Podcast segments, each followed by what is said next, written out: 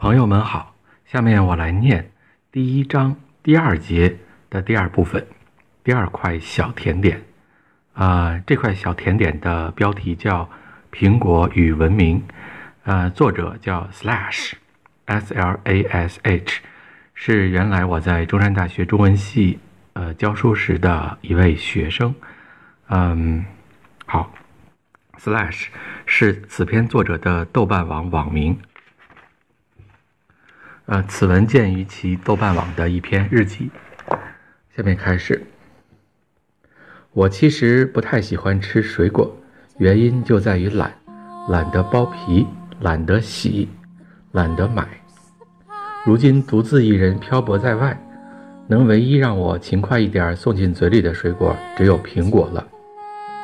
对苹果钟爱的恐怕不只有我一个人，许多伟大人物都和苹果。有或多或少的关系，比如说夏娃，比如说牛顿，比如比如说乔布斯，比如说范冰冰。苹果在人类历史和文明中所处的地位，远超于其他水果。可以说，西方文明的发源就从苹果伊始，而苹果自从天堂落进人间之后。渐渐随着人类的脚步游遍了世界各地，见证着人类历史的发展，记录着人类最原始的欲望。苹果在圣经中是个重要角色，它被夏娃和亚当吃进嘴里，导致人类的祖先最终被逐出伊甸园，人类不断繁衍发展的历史就此开始。苹果由此成为性欲的象征。而人类的祖先为了这红彤彤的欲望，不得不世代为他背负责任、忍受惩罚，这就是原罪。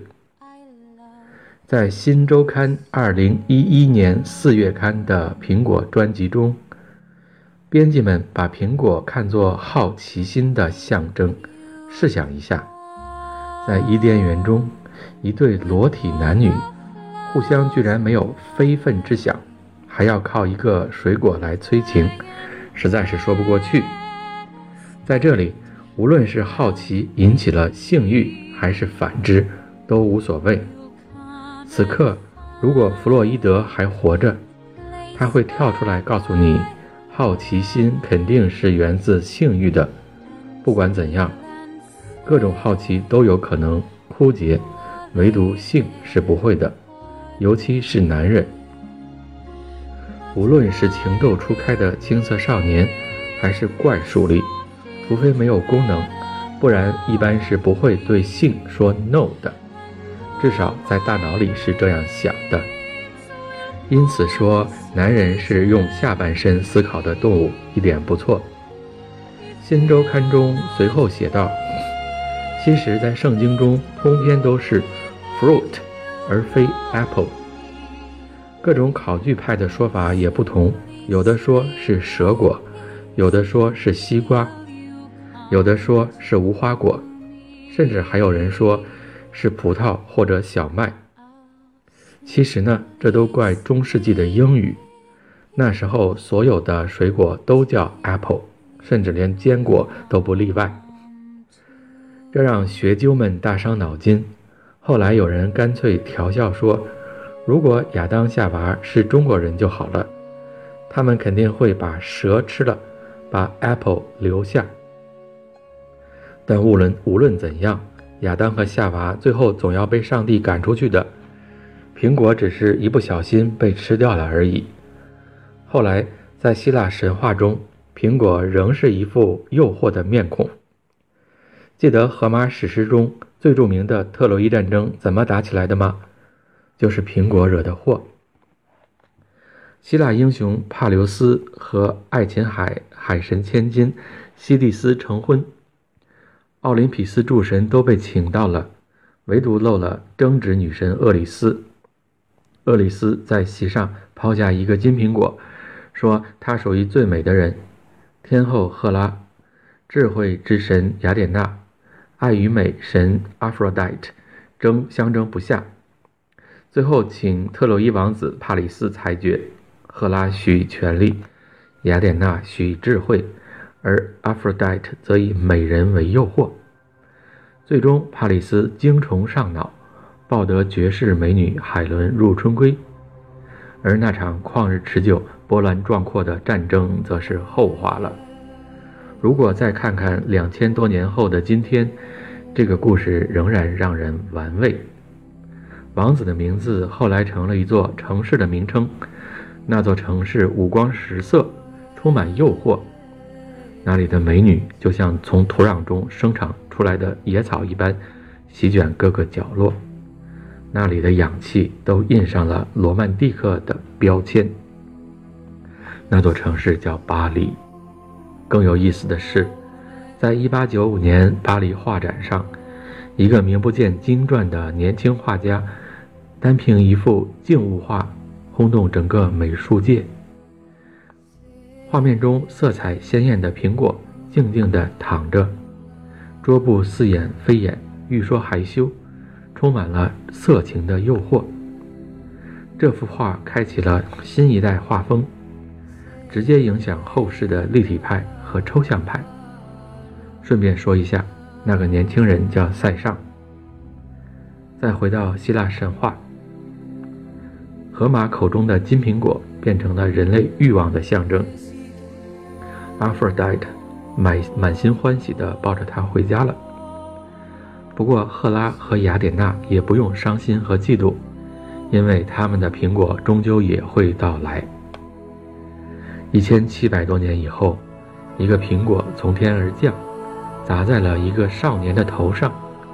少年没有扔掉它，而是吃掉，而是从少年没有扔掉它或是吃掉，而是从这个苹果中发现了物体运动的一般规律，后世称为万有引力定律。从牛顿开始，物理学进入了一个新的阶段。他摆脱了亚里士多德、阿基米德等人没有体系的物理学发现，使物理学走上了数学化、公理化的道路。尽管后世的爱因斯坦和海森堡修正了牛顿体系在宏观高速运动和微观高速运动领域的错误影响。但时至今日，我们再看牛顿物理学体系，不得不赞叹那简洁的表达。现实世界各种低速运动的状况都被简明扼要地阐释出来。它就像一道强光穿透浓雾，人们清晰地看见背后事件运行的基本模型。唯一能与之相比的，恐怕只有爱因斯坦的智能方程了。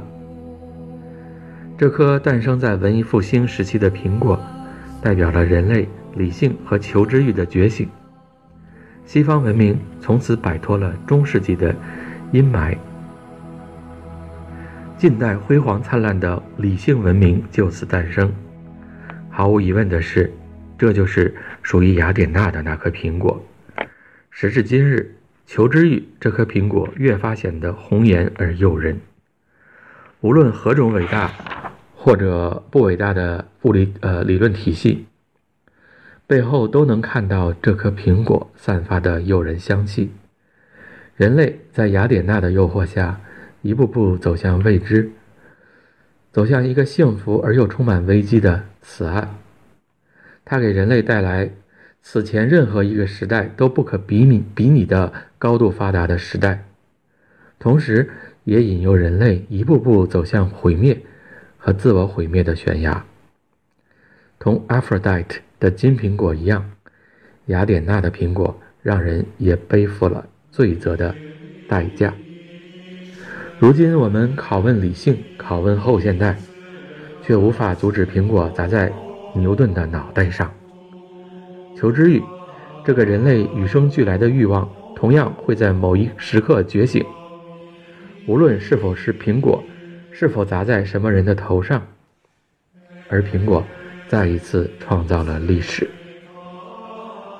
又过了二百多年，赫拉的苹果终于诞生了。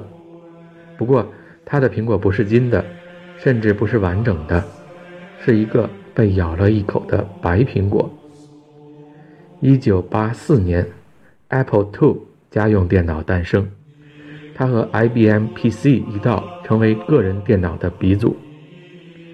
时至今日，其中一位创造这台电脑的天才已经退休，而另一位则仍然活跃在属于他的舞台上。舞台的名字叫 WWDC。这个年轻人天才就是史蒂夫·乔布斯。硅谷从来就不缺乏技术人才，但技术从来，呃，就不能保证让一家公司称之以伟大。而乔布斯就做得到。乔布斯的天才就在于控制欲。任何一个用过苹果产品的人都知道，无论是 iPod、iPhone、iPad、Apple TV 还是什么别的，只能用 iTunes 管理。尽管在 Windows 大行其道的今天，苹果的 Mac 仍然活得好好的，而且衍生出各种版本。生存于各个苹果硬件产品上。有人说乔布斯是固执的，有人甚至说他说他是专制的。所有用户给乔布斯发邮件提建议，得到的回答都是 “No, you don't need it。”甚至有人说，当年乔布斯没有开放 Mac OS 的使用权限，使得 Windows 一跃成为各大厂商的首选。这是乔布斯的失败。在我看来，乔布斯是无论如何不可能那样做的，不然的话，他如何能控制他的用户，又如何能对所有的 OEM 说 no？乔布斯的控制欲造就了他的固执，也造就了他的成功。几乎没有人能抵挡苹果这种独特的设计风格。也没人能抵挡苹果的诱惑，尽管他们要为此付出成为小众的代价和 iTunes 的不便，那也没关系。如今的苹果在营销的各个层面上都体现出乔布斯的固执，风格、硬件配置、价格、使用模式等等。呃，可就是这种固执造就了一个宗教，笼络了一批又一批狂热的果粉。也创造了一个又一个销售神话。好，在这里，呃，我来插一句嘴，啊，这这篇文章呢，Slash 这篇文章写在一九呃啊二零一一年，离现在又隔了有个六年了吧？啊，所以这个乔布斯已经死了。嗯，我这里说一下。好，我接着念。对于人来说，控制欲同样也是一个无法抑制的冲动。尽管他时常在打盹，可一旦他醒来，就很难再睡去。乔布斯就是这样。人类的文明源自内心无法抑制的欲望，而苹果就代表了性欲、求知欲、控制欲这三种最常见、影响最深远的欲望。它代表了性、智慧、权力这三种人类历史上永恒的追求。只要拥有了它们。财富、名誉就会接踵而至，是他们造就了整个人类历史和文明。他们属于赫拉、雅典娜和阿弗洛 t 特，但同样属于其他奥林匹斯众神。在《悲剧的诞生》中，尼采认为，希腊人为了抵御无情而强大的自然，创造了奥林匹斯众神，并赋予他们人的欲望。他们是人类文明的基石。是抵挡自然最坚固的城墙，而无论是梦神的个性化原则，还是酒神的狂欢，背后浮现的都是欲望的身影。对于人来说，无论最好是不出生，还是最坏是不出生，原因都在于欲望。这是一个人类永远不能回避的问题。最后，我想以一座城市作为结尾。这世界上有一座城，让人向往又让人痛恨。它能勾起所有人的所有欲望。它是神话和地狱的象征。它是梦想和现实的最极端反差的统一体。它的历史交织着各种传奇。它的居民里到处都是天使和恶魔。它的美不在于有七种或七十种奇景，而在于他对所有人的问题所提示的答案，或者在于。他迫使所有人回答的问题，像迪比斯人的斯芬克斯一样。它是 The Big Apple，它叫纽约 （New York）。